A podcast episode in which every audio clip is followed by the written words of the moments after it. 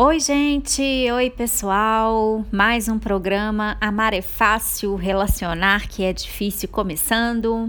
Eu, Bruna Salles, estarei com vocês aqui nestes nossos próximos abençoados minutos para continuarmos conversando a respeito de relacionamentos, emoções, sentimentos, hum, todas essas coisas complexas, né? Que a que todos nós estamos subordinados. Não é possível passar pela vida aqui sem sentir, sem relacionar e trazendo dicas, trazendo orientações, trazendo reflexões para vocês a respeito desses temas. Quero começar hoje é, deixando novamente o e-mail para contato para quem quiser agendar uma sessão, seja presencialmente aqui em Belo Horizonte, Minas Gerais, ou através do Skype. Esteja você onde você estiver, você pode ser atendido por mim, receber uma orientação específica sobre o que está acontecendo com você, o conflito que você deseja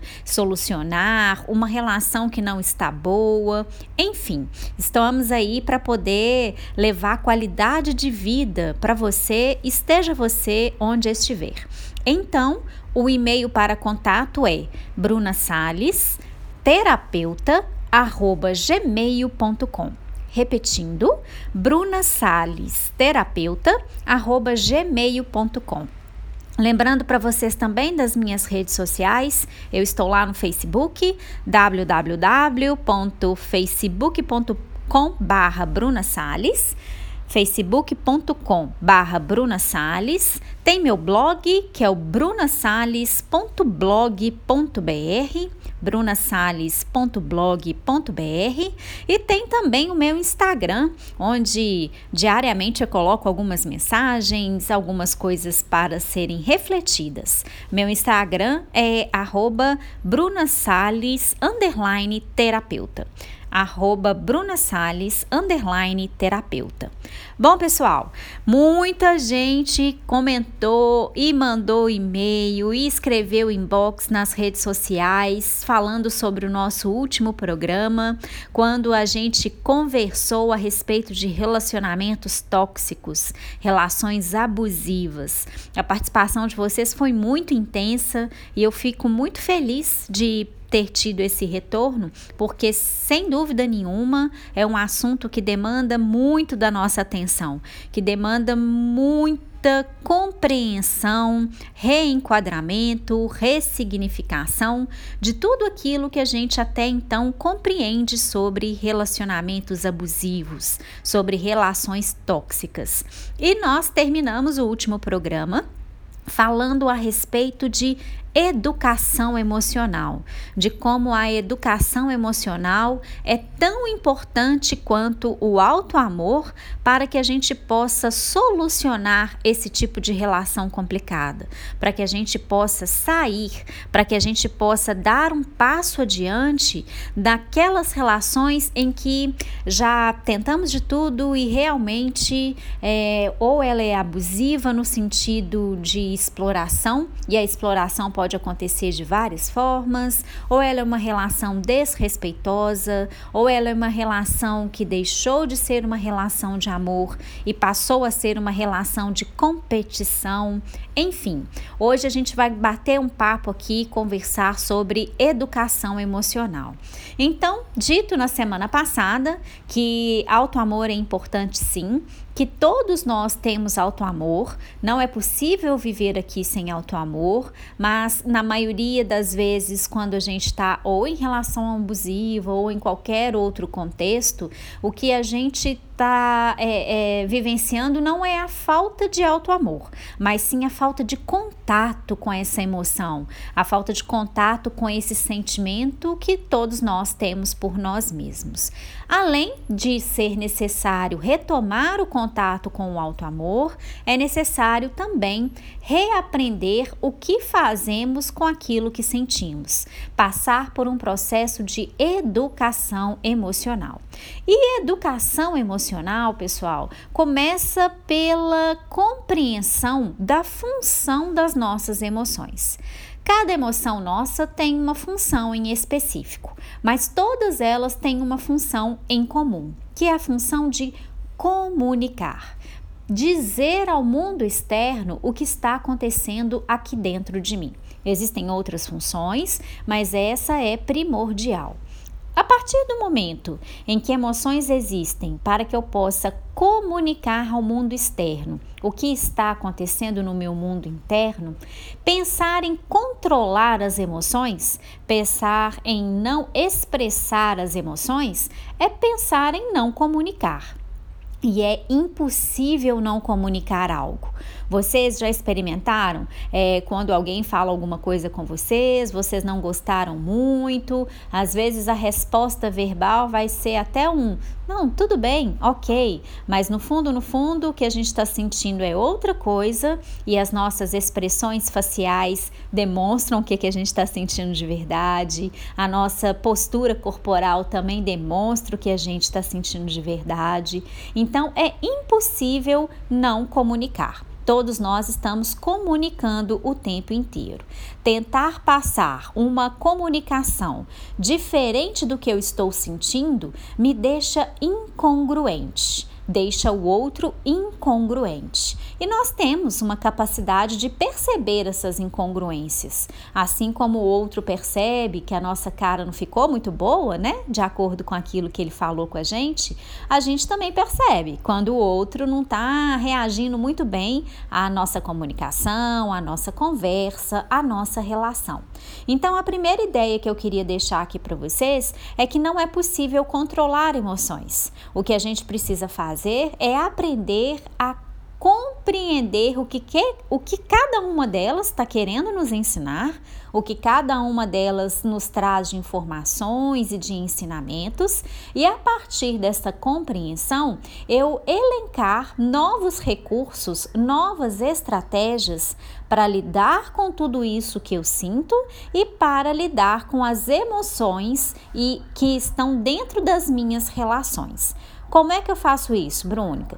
Bruna, processo terapêutico. Não tem como, pessoal, porque é, é necessário rever uma série de crenças e orientações e princípios que nós temos a respeito de emoções que não estão ah, difundidas aí no senso comum, né? Pelo contrário, no senso comum é muito atribuído a determinadas emoções significados de, é, de coisa errada, de inadequação. Vou dar um exemplo para vocês. Ah, sentir inveja é coisa de gente ruim, só gente ruim que é invejoso.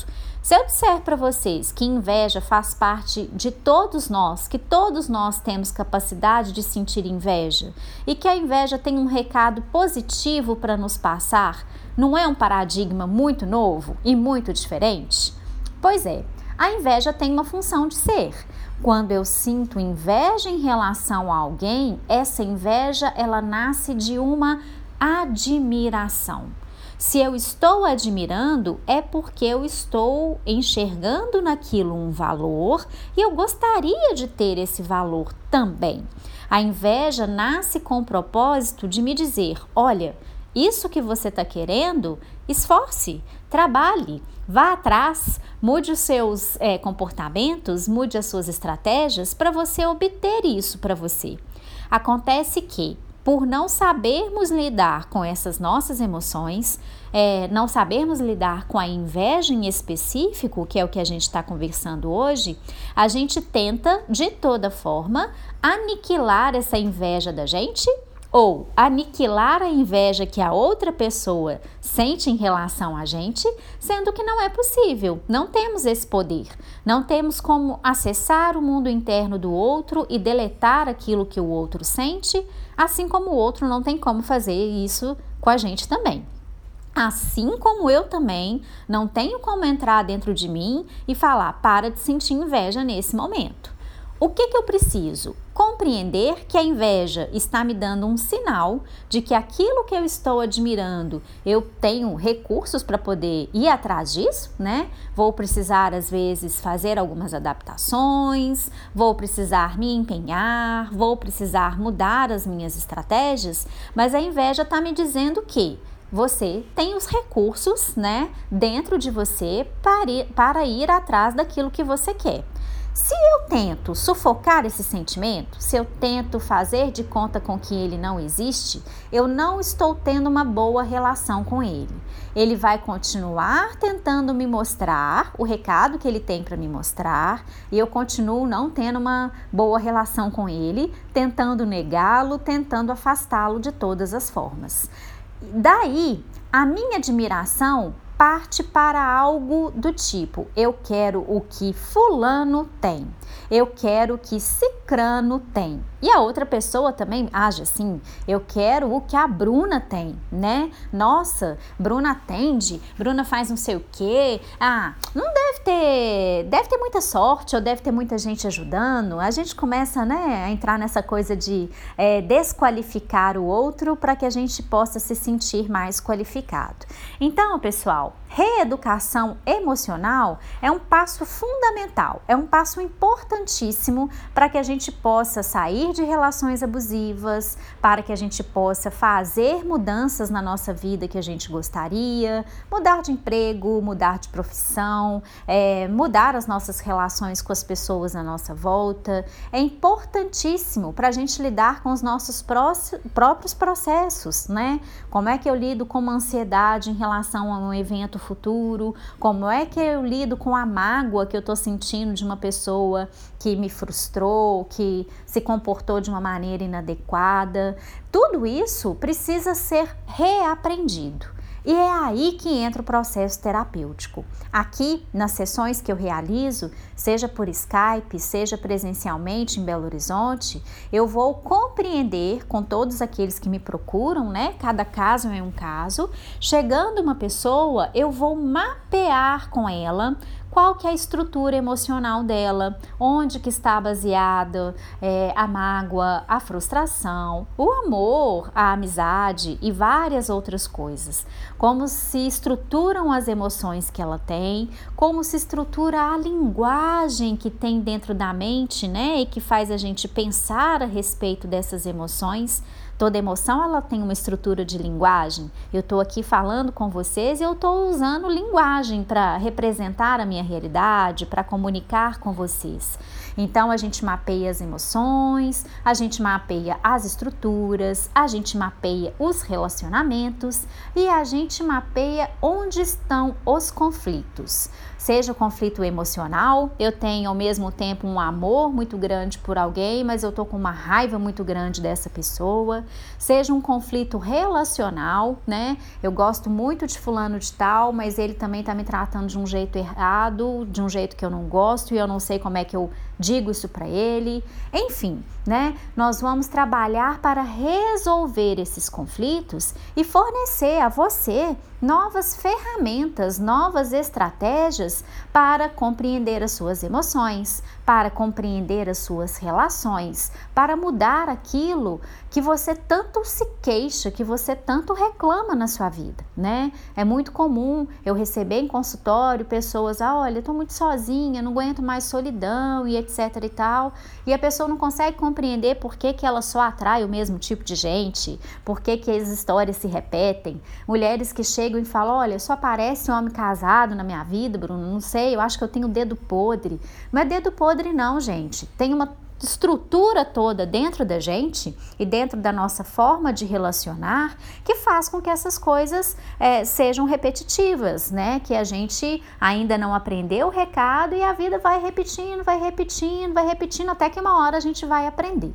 Então, você vindo para o processo terapêutico, você terá um atendimento exclusivo, especializado, personalizado em cima da sua situação e vai ganhar novos recursos, vai é, compreender novas formas de lidar de lidar, perdão, com as suas próprias emoções, com as suas relações e fazer as mudanças que você deseja fazer. Parar de, né, é, atrair tanto um homem casado assim e buscar relacionamentos que vão responder aos seus anseios, a tudo aquilo que você deseja, sair de relações tóxicas e construir relações luminosas, aprender a lidar com a solidão, aprender a lidar com uma série de coisas. Então, gente, processo terapêutico tá aí. Você esteja onde estiver, pode ter essa bênção na sua vida. Entre em contato. Eu fico então aguardando vocês na próxima, no nosso próximo programa para continuar falando a respeito de emoções. Um grande abraço.